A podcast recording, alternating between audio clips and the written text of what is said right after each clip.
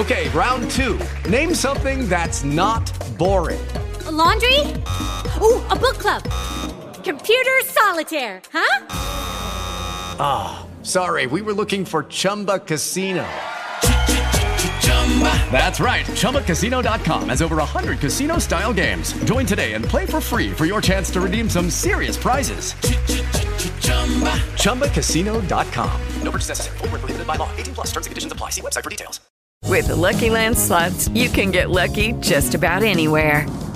This is your captain speaking. Uh, we've got clear runway and the weather's fine, but we're just going to circle up here a while and uh, get lucky. No, no, nothing like that. It's just these cash prizes add up quick. So I suggest you sit back, keep your tray table upright, and start getting lucky.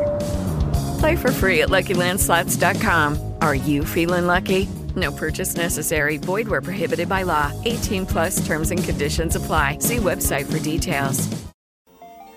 En 2022 se cumplen 50 años en que los videojuegos llegaron a nosotros y su evolución ha sido sorprendente.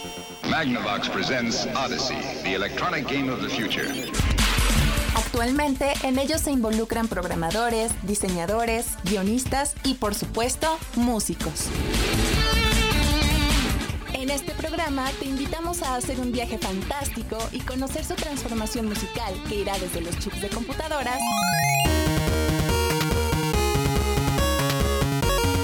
hasta interpretaciones de grandes orquestas.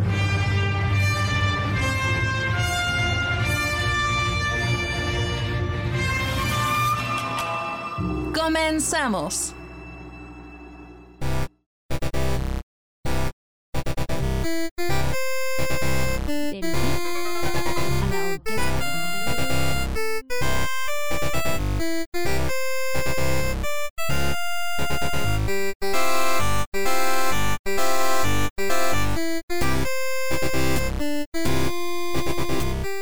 Hola, ¿qué tal? Muy buenas tardes, bienvenidos a una emisión más de este subprograma del Vital Orquesta a través de la frecuencia del 100.3 FM de RTQ Radio, en donde nos conectamos contigo en esta hora dedicada a hablar sobre videojuegos y en esta ocasión no solamente de su música. Les saluda al micrófono su amigo y servidor Anuar Sánchez y en esta ocasión lo comparto con un invitado de honor y es que déjenme decirles que tenía más de 10 años planeando esta entrevista y por fin se logró. Para ponerlos un poco en contexto, en esta ocasión vamos a hablar acerca de la consola NESA Pong, que también ya va para cumplir sus 50 años de que salió al mercado. Y esta consola se caracteriza por haber sido desarrollada por el ingeniero mexicano Morris Behart, que pues lamentablemente falleció en el año 2013, justo antes de realizarle una entrevista, pero que pues no fue posible. En su vez, en esta ocasión, tenemos de invitado a José Behart o Pepe Behart, quien es hijo del ingeniero Morris Behart y nos va a relatar acerca de esta mítica consola que pues hemos visto en muchos lados, muchos de la generación nuestra la ha jugado o la jugó y que se sabe poco. Así es que en esta ocasión es un placer tenerte de invitado José Behart, a quien mando un saludo. Muy buenas tardes José, ¿cómo estás? Pues hola, muchas gracias eh, por el tiempo. El privilegiado soy yo. Eh, realmente eh, quien me interesa el, punto a resaltar es mi papá. Yo no soy la persona de importancia. Él fue quien tuvo la idea, el ingeniero que salió adelante gracias a su inventiva. Y desafortunadamente no tuviste la oportunidad de entrevistarlo hace como 12 años porque falleció intempestivamente de un cáncer y pues lo que yo pueda platicar como anécdotas, como te dije, eh, nació en el 73 y yo en el 74, entonces espero, eh, pues espero por lo menos divertirlos un poco con las anécdotas que a mí me platicó mi papá y que fueron en, en su momento divertidas e interesantes.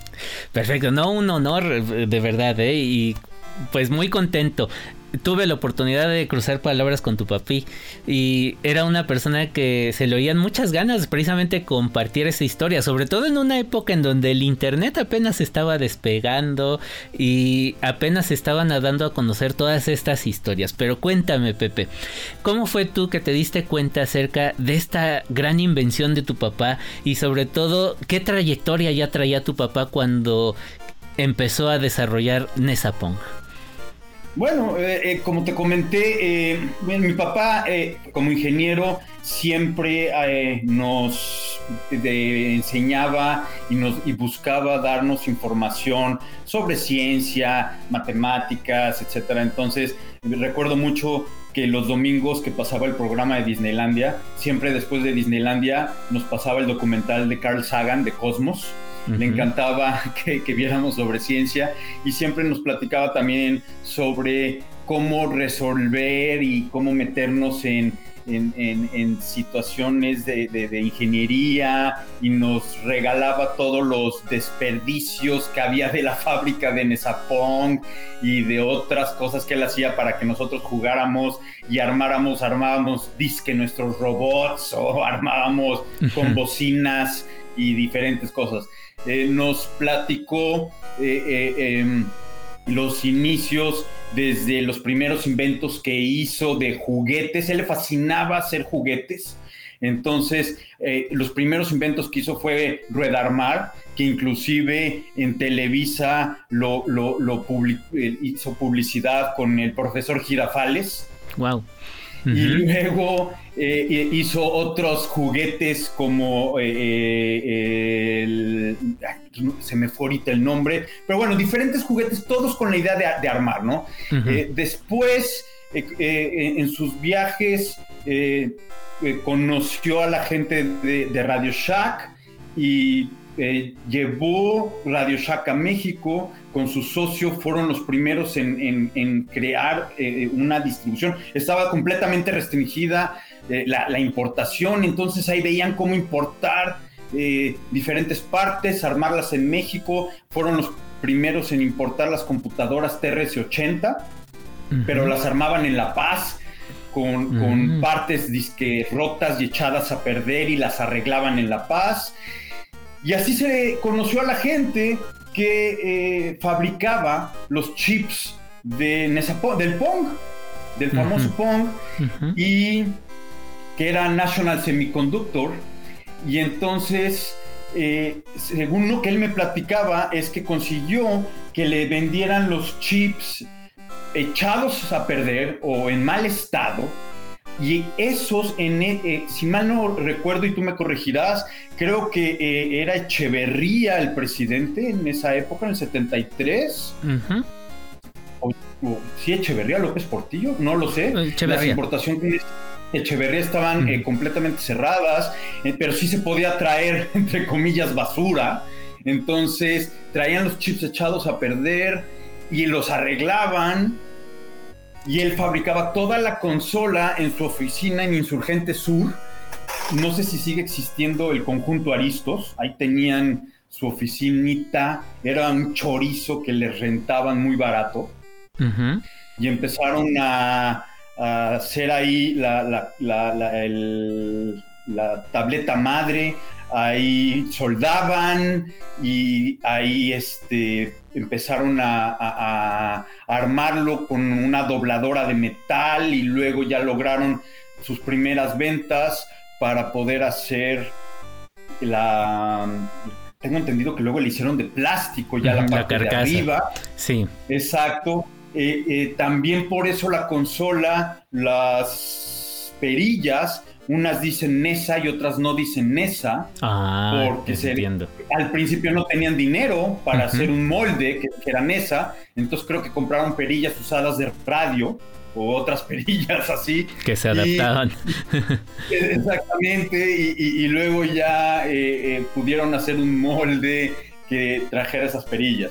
Eh, entre historias interesantes, eh, quiso hacer un comercial de televisión y cuando fue a Televisa, tengo entendido que era mucho más fácil que hoy en día entrar a Televisa y hacer tus, tus eh, comerciales, porque también me platicaba que el de Chavito trabajaba, digo como, como paréntesis, ¿no? Trabajaba en Sears y él trabajaba en el departamento de juguetería, enseñando los juguetes y todo eso, y ahí conoció gente de las empresas, eh, según me dijo Lili Ledi y todas ellas, de Mercadotecnia, entonces por ahí tuvo entrada para hacer algunos comerciales, etcétera. Perfecto, perdón, José, ¿en qué año se lanzó la consola? La consola se lanzó en el 73. Excelente, muchas gracias. Bueno, aprovecha esta interrupción para de una vez irnos a nuestro primer tema de esta tarde. En esta ocasión la selección musical es mixta y vamos a empezar con algo para irnos poniendo en ambiente de la pionera de la música electrónica, Susan Chiani. Regresamos. With the Lucky Land slots, you can get lucky just about anywhere.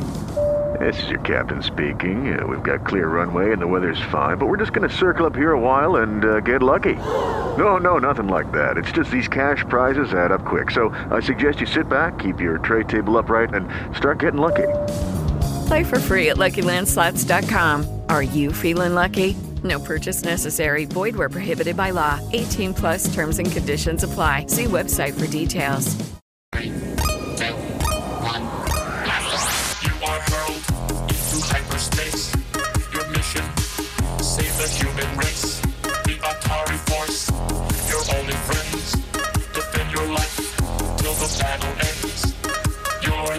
Liberator, Liberator, Liberator, Liberator, Liberator, Liberator, Liberator.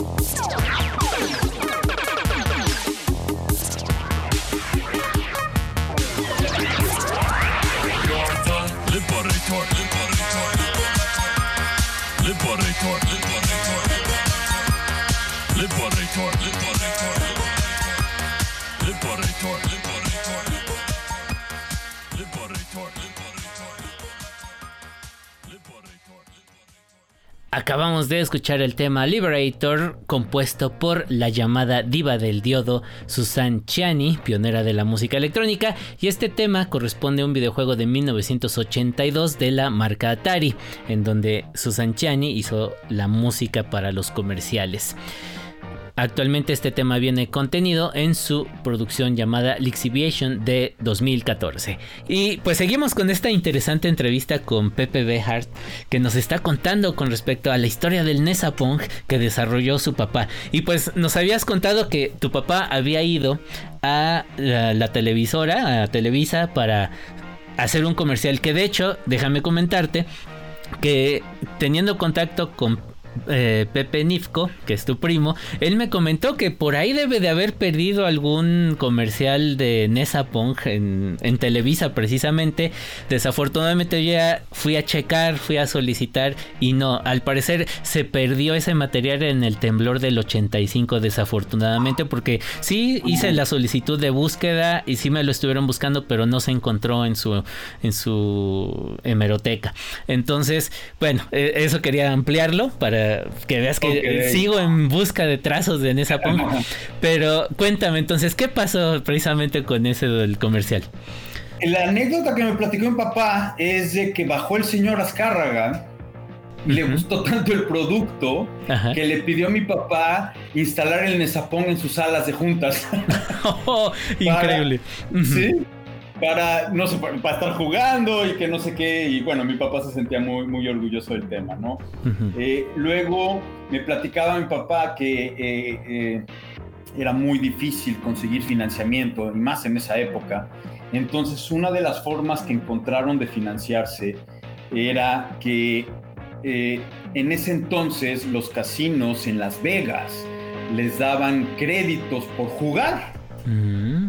Entonces él y su socio viajaban a Las Vegas, les daba, por ejemplo, el MGM les daba crédito por jugar, les daban a lo mejor 5 mil dólares en fichas, pero también en ese entonces me platicaba mi papá que las fichas se aceptaban en todos los casinos, no es como hoy en día que solo había ficha, las fichas solo eran de X casino, ¿no? Ujú. Entonces iban al Caesar Palace, cambiaban las fichas por dinero, luego se iban a Dallas, pagaban los chips, luego regresaban a México, pagaban la nómina porque ya tenían el producto vendido. Wow. Pagaban la nómina, cobraban el, entregaban el producto en Comercial Mexicana o en Liverpool, cobraban el producto y regresaban al casino a pagar el crédito. Increíble. Vaya. Un poco así como buscaban financiamiento porque no, no, no, no era, no era nada fácil, ¿no? Encontrar eh, eh, eh, esos financiamientos de, de cash flow como existen, existen hoy en día. Eh, tuvo un éxito rotundo, según me platicó mi papá. Eh, luego empezó a haber ya nuevas versiones. Eh, una de las nuevas versiones que empezó a ver mi papá fue para que hubiera tenis doble, porque sin querer mi papá puso en corto el chip y aparecieron dos raquetas de cada lado. Entonces, e- ese iba a ser el doble, el tenis doble, ¿no? Eh, desafortunadamente, por esas fechas, eh, lo que me platicó mi papá, mm, no tengo evidencia de nada, pero es de que encontró que su socio estaba haciendo malversación de fondos. Ok. Y ya no hubo oportunidad de seguir fondeando, una malversación de fondos utilizando el dinero para viajes familiares, para, al parecer, la construcción de, de- de- de casas, etcétera. Ujú. Y también desafortunadamente mi papá era un mal empresario, era un gran inventor, eh, un gran ingeniero, pero no, no, era, no, no fue un buen empresario porque no le gustaba, ese era el chiste de, de- de la, de la pareja, ¿no? Su socio era un gran, tengo entendido, un gran comerciante, Ujú. eh, eh, se dedicaba a las finanzas, la facturación, la cobranza, y mi papá no quería ser molestado en su laboratorio, Ujú. llamémosle así, en su, eh, en su área de invenciones. Claro. Y- y- pero por lo mismo yo creo que perdió el ojo, perdió, dejó de, de poner atención en, el, en el dinero o puso demasiada confianza, no lo sé si, eh, cómo, cómo llamarlo, eh, hay de todo en esta vida. Y también eh, mi papá, ahora sí como em, la vida que tuvo, eh, de- eh, fue una persona que, que le daba un poco de miedo a enfrentar, a lo mejor no lo quiso demandar Ujú. y decidió más bien alejarse. Ok. Se alejó y dijo, ya inventaré otra cosa, ya eh, generaré otra empresa y afortunadamente sí generó otra empresa Ujú. que se llamó CAD-CAM. Eh, fue, de los, fue el primero en llevar a México eh, todo el AutoCAD de Autodesk Y los plotters. Desafortunadamente en 94 fue una crisis tremenda que a todos nos golpeó y a él lo golpeó también muy duro por lo mismo. Pero desafortunadamente dejó, dejó morir el Nesapón. Ujú. Dejó morir. También había planes de convertirlo en. Ya se le habían. Bueno, ya, ya habían, según me platicó, eh, eh, el- varias eh, compañías que hacían muebles urbanos lo habían contactado para hacer maquinitas de farmacias y, empezar a ganar en conjunto con ellos una comisión de las moneditas y, y todo eso. Y, y no llegó, no llegó, desafortunadamente no, no llegó. eh, eh, terminó muy rápido, pero más bien fue una combinación de, por un lado, malversación de fondos, pero por otro lado, el asunto de que mi papá dijo, no quiero saber nada más de esto, se sintió, y eso sí me lo dijo directamente mi papá, se sintió completamente traicionado, porque aparte era un amigo de toda la vida, lo conocía de toda la vida, al señor, Y creo que fue lo que más le afectó, ¿no? La traición y decidió enterrar todo. Todo. Y por eso ni se habló del tema, eh, nada. De hecho, yo eh, empecé a tocar el tema con él cuando descubrí un libro de la editorial del MIT que Ujú. hablaba de mi papá. Wow. E- Este libro decía que lo mencionaba como uno de los titanes de Latinoamérica y lo mencionó como quien introdujo los videojuegos a la- en Latinoamérica. Mi papá ni idea. Mi papá, ni- No sabía mi había papá, hecho. Es lo que dice el MIT de, de- de ti. Ajá. Dice, "Ah, no me importa, no me importa, no quiero saber del tema. Eh, estaba negado, como que negado en- eh, de eso. Y este, inclusive el MIT lo que mencionaba es de que en Latinoamérica al Pong se le conocía como Nesapong, no como Pong. Como Pong, Fue exacto. como- o sea, el Nesapong fue como el nombre genérico del Pong y también en el sur de Estados Unidos. Mucha gente también creyó que el Nesapong era por Ciudad Nesa. Pero era realmente el nombre de la compañía era Novedades Electrónicas SA. Excelente. Incluso yo también llegué a pensar eso. Perdón que te interrumpa, José. Es momento de irnos a nuestro corte de estación y también de escuchar nuestro siguiente tema musical, que precisamente en los preparativos y fuera del aire nos comentabas que a tu papá le gustaba mucho la música de John Williams, en especial el tema de Indiana Jones, motivo por el cual pues empezamos con la versión de 8 bit del tema y es momento de escucharla en su versión orquestada. Con esto nos vamos al corte de estación y regresamos con más de esta interesantísima entrevista a José Behart, hijo del ingeniero Morris Behart, lamentablemente fallecido en 2013, pero que fue inventor de la mítica consola mexicana Nesapong. Regresamos.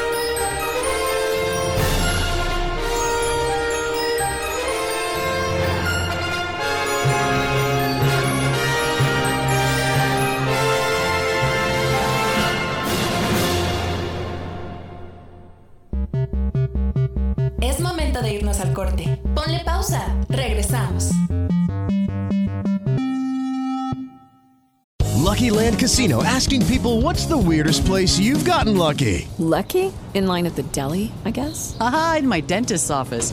More than once, actually. Do I have to say? Yes, you do. In the car before my kids' PTA meeting. Really? Yes. Excuse me, what's the weirdest place you've gotten lucky? I never win and tell. Well, there you have it. You can get lucky anywhere playing at LuckyLandSlots.com. Play for free right now. Are you feeling lucky? No purchase necessary. Void where prohibited by law. 18 plus. Terms and conditions apply. See website for details. Play. Es hora de continuar.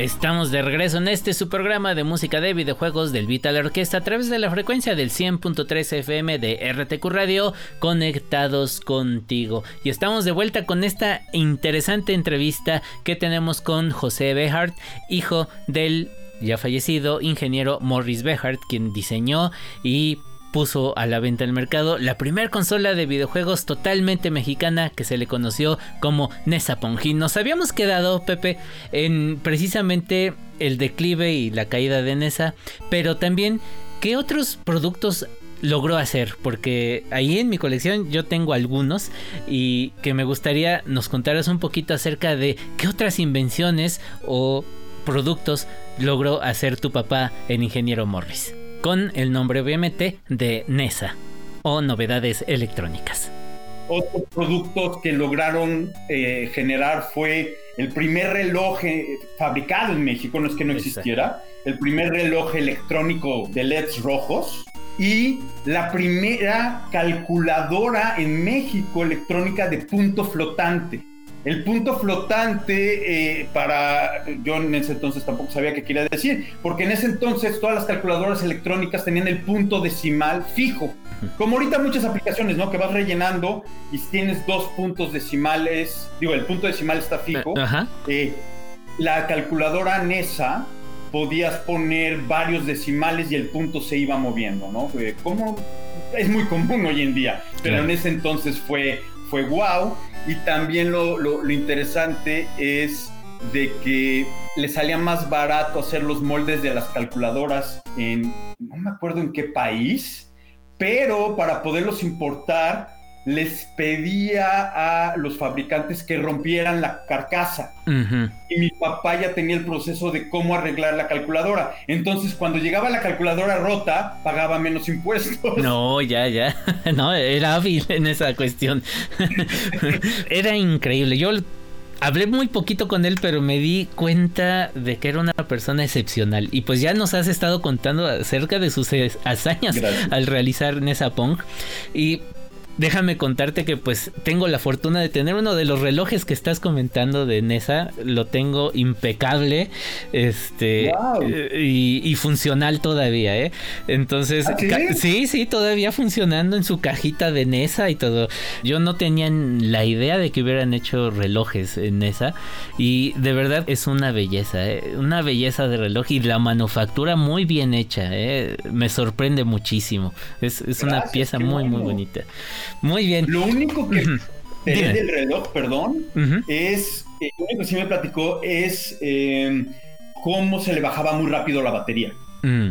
Porque en ese entonces los LEDs consumían muchísima energía. Uh -huh. Entonces me platicó que el acuerdo que llegaron con la eh, ¿cómo se llama la, la, la, la organización? Ay, se me fue el nombre, la uh -huh. Procuraduría General del Consumidor. Ok. El acuerdo que llegaron es de que como se le bajaba tan rápido la batería, en vez de que llamaran a mi papá para las quejas, ya mi papá les dejaba cajas de baterías en la Procuraduría. Ok. Para que cuando llegara la queja ya les daban su cajita de batería. no hubiera ningún problema, ¿no? no y, y era, era, algo muy común de la época, dijo. También tengo otros relojes tipo LED y son chupabaterías con ganas, ¿no? Y, y fíjate, este, el Nesa que tengo ya lleva como un año que no le cambio la batería y, y sigue andando. Se atrasa, pero anda todavía. Yo creo que ahí la, la tecnología está en las nuevas baterías. ¿Verdad? y también acerca de las calculadoras todavía me falta conseguir algunas. De hecho, yo he podido conseguir nada más dos, pero son muy básicas. Pero por ahí vi que también diseñó calculadoras científicas. Entonces, bueno, eh, cuéntame acerca de este, esta etapa principalmente, porque me imagino que ya fue posterior al diseño de Pong, aunque mantuvo la marca, pero yo creo que esto vino durante el desarrollo de Pong o después de Pong. Ahí- Esa es la duda que siempre me ha quedado. Eh, mira, eh, eh, si nos basamos en fechas, porque la verdad, como te digo, yo, yo, yo era un bebé en esas épocas. Claro. Si nos basamos un poco en, en las fechas, como el nombre de la empresa lo decía, novedades electrónicas, yo creo que todo fue de, de- de forma paralela. Mm. O sea, Nesapong, aunque fue su bebé, eh, siempre, y bueno, hasta, hasta sus últimos días, mi papá siempre estuvo investigando, le encantaba la, la- la- eh, estar, eh, eh, las innovaciones, ver de qué forma podía automatizar procesos en todo, en todo lo que él pudiera ah, ah, dentro de su vida. Eh, inclusive al final de sus días, él tenía una fabriquita que hacía los parches nasales que se vendían en Costco, eh, Ok. que se llamaban eh, Smart Vent y Anti-Ronk.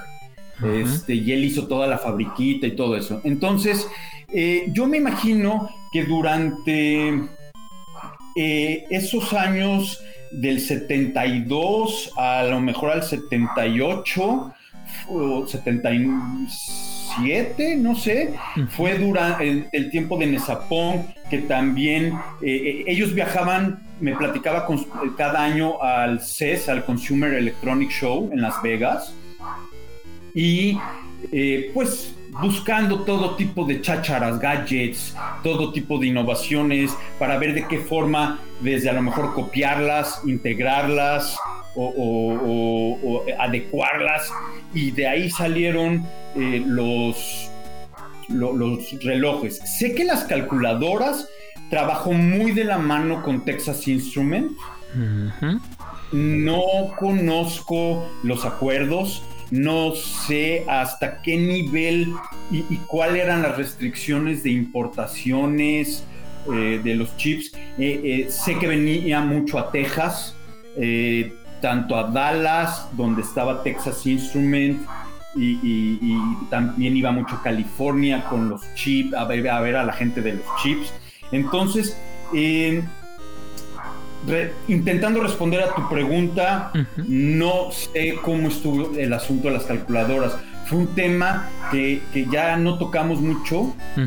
Eh, no lo único que te digo que, que supe fue cómo le hacía para traer las partes de las calculadoras por separado y las armaba en México, ciertas partes las fabricaba en México, ciertas partes compraba los botones en México, sé que sus clientes eran Liverpool, Sears, Comercial Mexicana, Gigante, fue un gran aliado, no solo cliente, un gran aliado, porque desde que trajo, desde que llevó Radio Shack a México, eh, recuerdo que Radio Shack le dijo a Gigante que si mi papá no estaba involucrado en la parte de análisis de mercado para llevar productos, porque, ah, perdón, lo que no dije fue que mi papá decidió, tengo entendido que mi papá decidió salirse de la idea de Radio Shack, porque la tienda en un inicio se llamaba CompuCentro MIM, Ujú. y CompuCentro MIM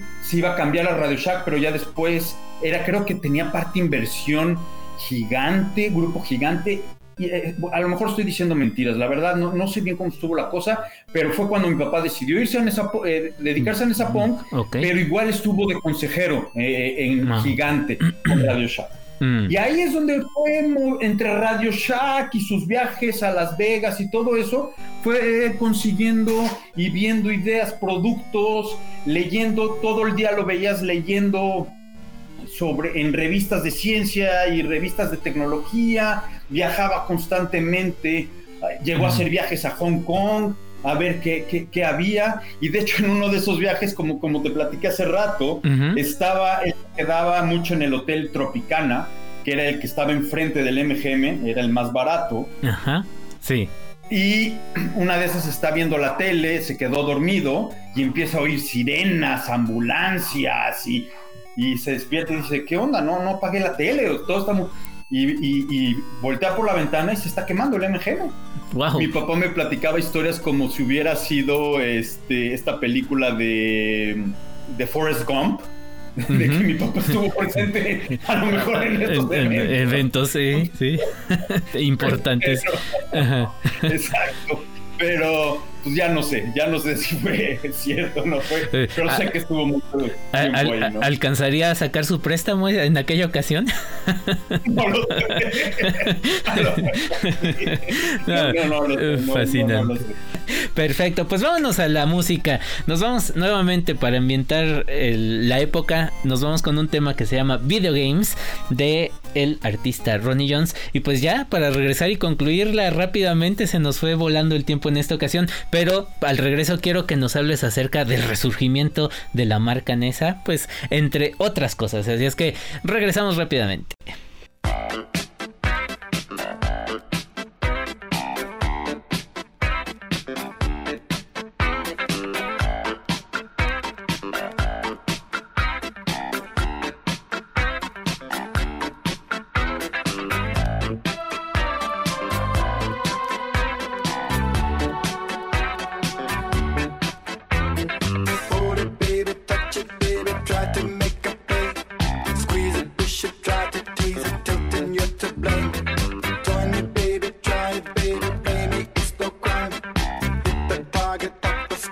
Back to the starting line.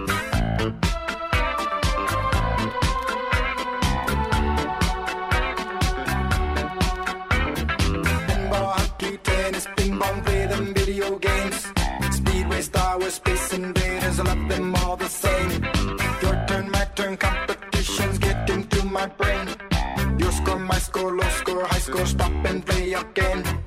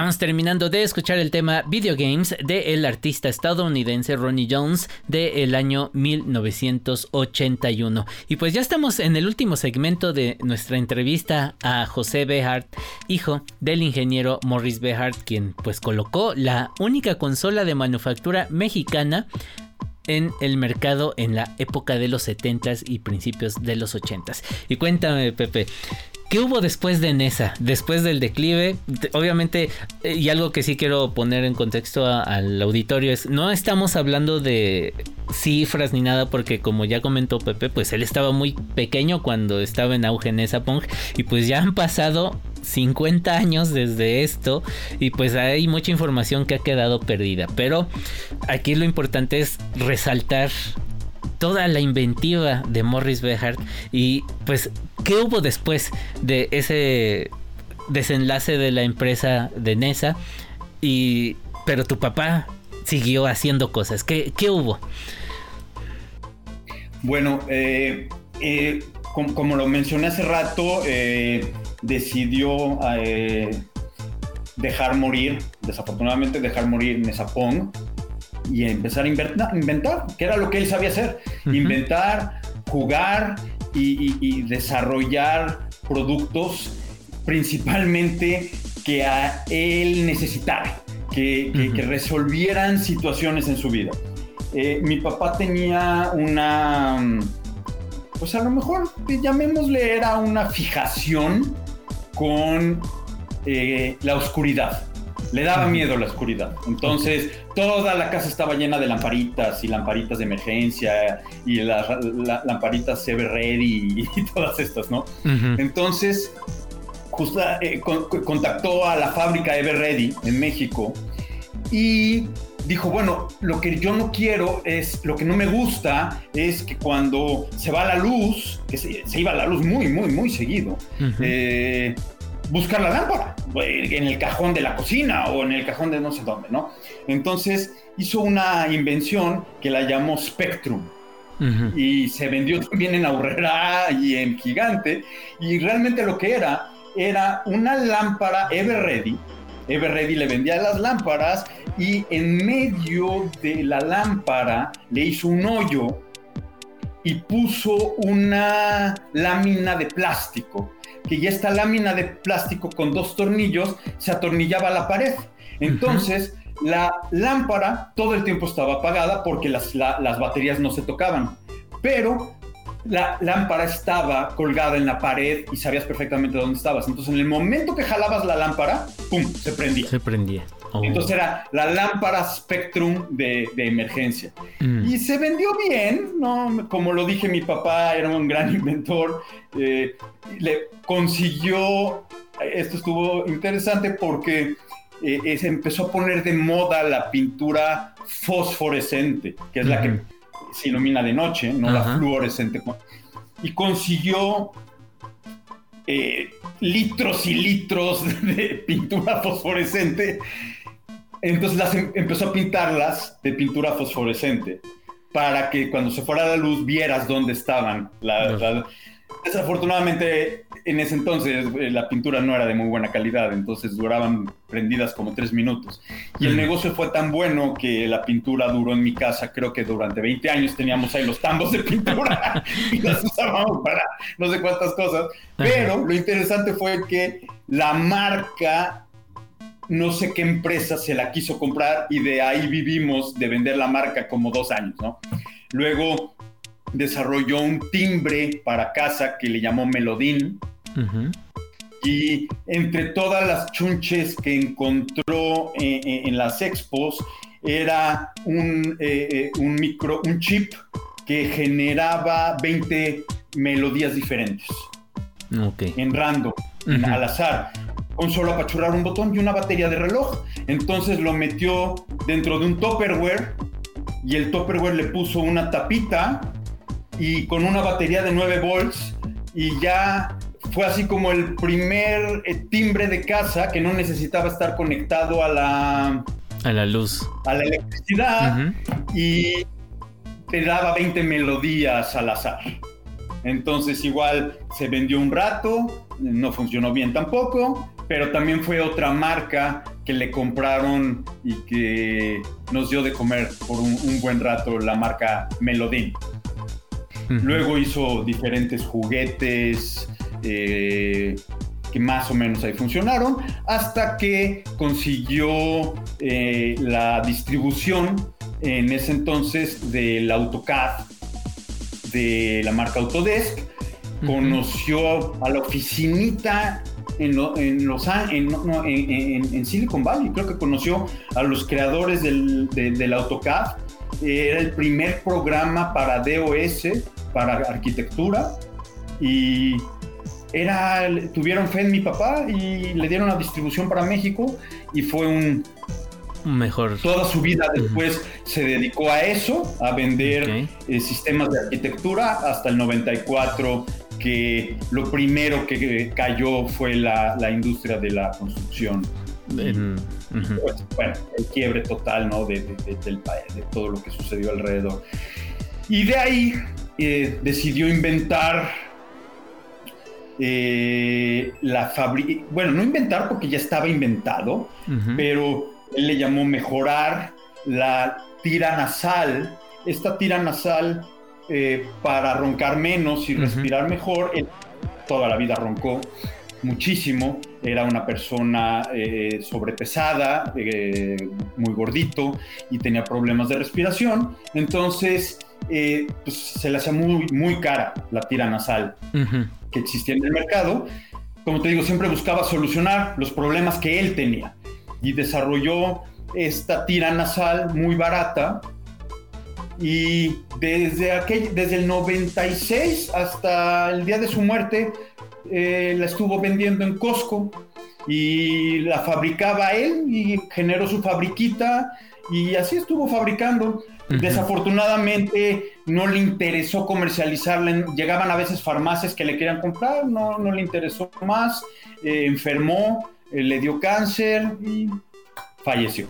Este, precisamente con tu hermano Anthony y con este Richard, ellos me estaban contando que estaban tratando de rescatar algunas cosas, ¿no? De, de este, de, de tu papá. No sé si lo hayan logrado o no, pero... pues, no eh, rescatamos nada, nada. Enfermó y ya no, nada, ¿no? Nos metimos a las cajas, tenía ahí una bodeguita, eh, creo, creo que nada más encontramos, sí, encontramos un Nesapong ujú. y fue lo único que encontramos. Ni lo- tan siquiera tenía calculadoras, no te... Creo que Tony, mi hermano, tiene un reloj, pero oxidado. Mm, No, no, no, es- ni sir- no sirve ni nada.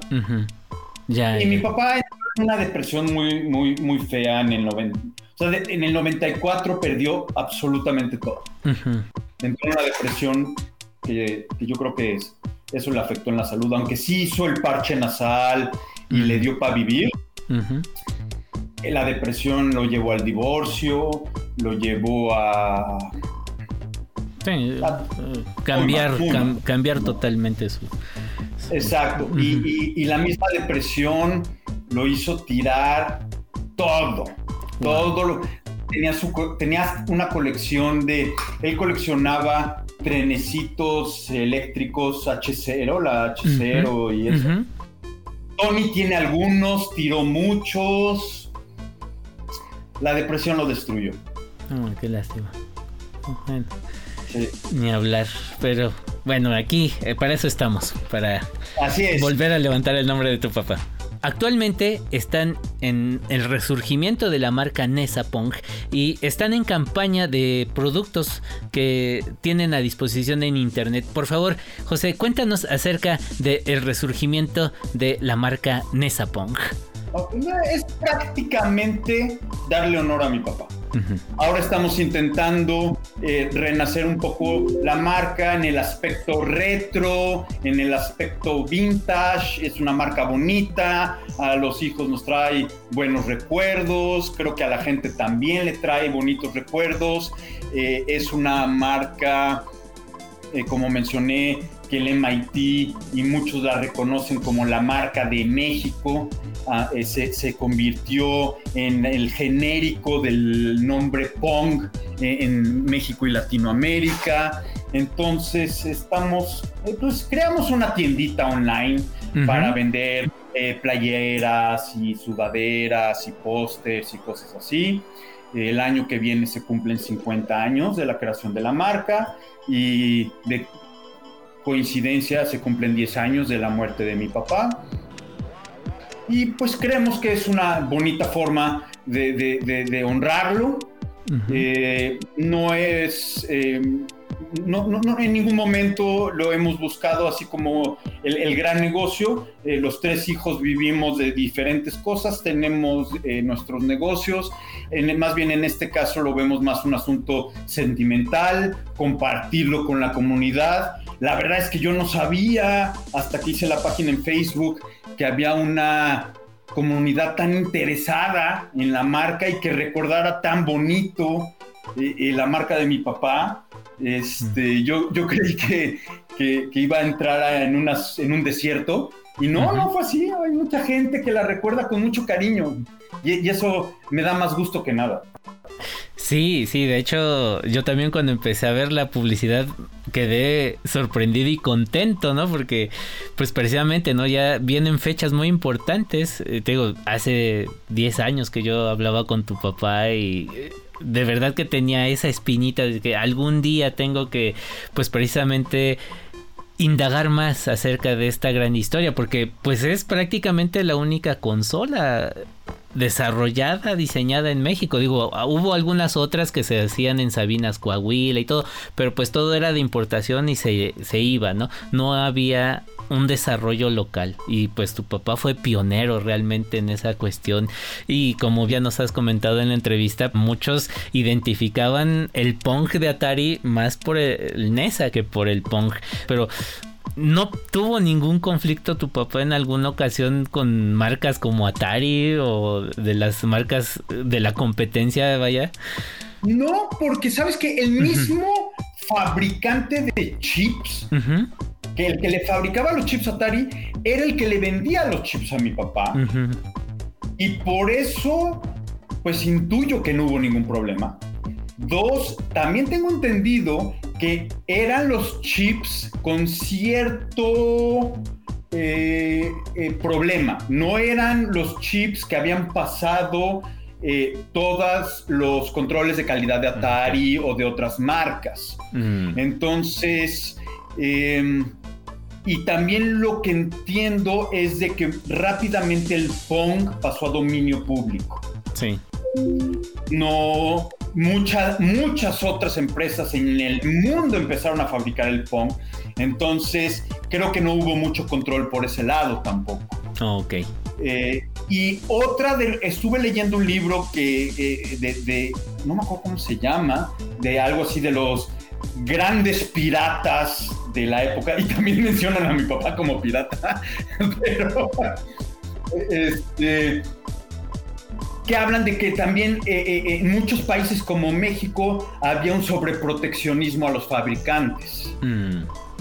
Entonces, no sé si fue eh, el, el- el momento perfecto para fabricar en México y que a lo mejor Atari sí intentó hacer algo, pero el mismo país no, pues, no, no lo dejó. No, no lo sé. O a lo mejor no le dio tiempo. A lo mejor duró tan poquito Atari, digo, tan poquito Nesapong Ujú. y, y- y pasó a ser de dominio público tan rápido. No los, o a lo mejor le benefició a Atari. Ándale, también podría ser una opción. José, ¿tú recuerdas la fecha exacta en que dejó de existir Nesapong? Ah, la verdad no sé, no tengo el dato exacto, pero mi hermano chico nació en el 79 Ujú. y para esa época ya no existía la compañía. Ah, ok.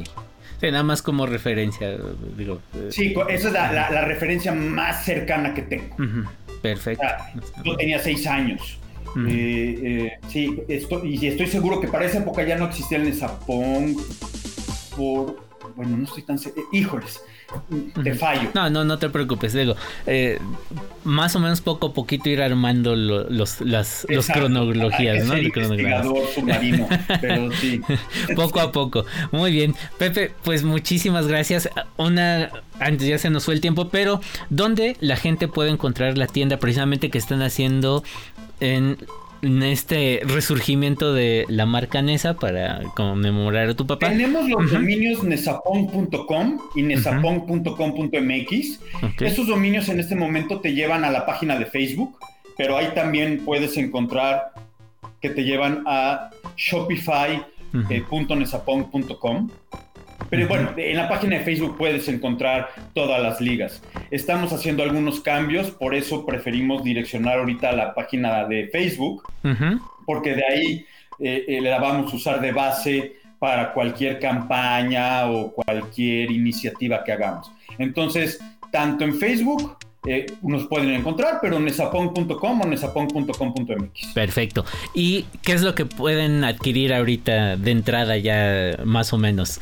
Ya, ahorita eh, eh, está, hay playeras unisex, playera unisex, playera eh, hombre y mu- para hombres y para mujeres, para niños, eh, todo estilo retro, hay calcomanías para la laptop, hay algunos eh, protectores para el celular, eh, unas bolsas para los que no les no nos gusta usar bolsas de plástico en el súper. Ok. Este, ahí tenemos unas playeras para hacer ejercicio, unos delantales para los que les gusta jugar a, a ser cocinero, Ok. O la carnita asada allá en Monterrey. eh, o la carnita asada. Y, y estamos abiertos a sugerencias. Eh, también quien, quien le interese eh, sacar algún producto y usar nuestra marca, nosotros encantados de la vida. O sea, nosotros lo que queremos ver es nuestra marca haciéndole honor a mi papá. Si ustedes tienen un producto, eh, hacen agendas o hacen eh, zapatos, yo qué sé, ¿no? O cualquier cosa y quieren usar nuestra marca, pues contáctenos y, hacemos un, ahí hacemos algún acuerdo de licenciamiento o lo que sea, no sé. La, idea es, es eh, eh, a lo mejor hacer algo padre. Perfecto, ¿no? Está muy interesante, de verdad. Y Pepe, te agradezco mucho. Otra cosa antes de que se me pase, por ahí ya me dijiste, has escrito un libro. No tiene nada que ver con el contexto de Nesa, pero me gustaría que nos lo compartieras por si alguien también se interesa en adquirirlo y conocer más acerca de tu trabajo. Sí, en la pandemia, bueno, a raíz de la pandemia escribí un libro de ciencia ficción, eh, mi visión de lo que va a suceder en los próximos 200 años. Es una pequeña novela, eh, eh, de hecho es una novela muy corta, de- se llama The Human Dilemma, está en Amazon, la pueden encontrar tanto en audiolibro como en, en librito, en impreso y también en, este, ¿cómo se llama? En Kindle, en Ujú, libro, libro electrónico. Y este, The Human Dilemma o bajo mi nombre, José Bejar. Perfecto. José, muchísimas gracias de verdad por ser nuestro invitado aquí en Dead Vital Orquesta. Espero sea la primera de muchas eh, veces que te tengamos por aquí. Porque pues nos fascina todo este tema, ¿no? De los videojuegos y sobre todo tu papá siendo un pionero en el desarrollo de videojuegos en México. Para mí es algo muy interesante y estoy seguro que podemos platicar muchísimas más cosas y más anécdotas de tu papá. Claro que sí, y al contrario, muchísimas gracias por darle el tiempo, no a mí, a mi papá. Eh, eh, eh, eso es lo que nos hace, nos pone felices y contentos. Este, y sabemos que él, él estaría muy contento de, de- de estar escuchando que por lo menos una de, de sus obras está siendo reconocida. Se me olvidó nada más decir, Adelante. aquí el Museo del Videojuego en Frisco, Texas, eh, eh, tiene expuesto en esa PON como una de las consolas importantes del mundo. Wow, muchísimas felicidades y qué orgullo. José, pues no me queda más que agradecerte nuevamente. Se nos acabó el tiempo y pues agradeciendo a toda la directiva de RTQ Radio, nuestro director general Joaquín San Román Novoa, en la subdirección de radio a Delfina Robles y en la coordinación de radio a Deidad de la Rosa Martínez. No me queda más que despedirme, agradecerte nuevamente. Igualmente, un abrazote. Y recordarles a nuestro auditorio que los videojuegos no solo se juegan, también se escuchan. Nos vamos a despedir con otro tema favorito de tu papá, el ingeniero Morris Behart, que en paz descanse, y nos vamos con el tema Flying Tem de la película E.T. del maestro John Williams. Gracias, bye. Hasta la próxima.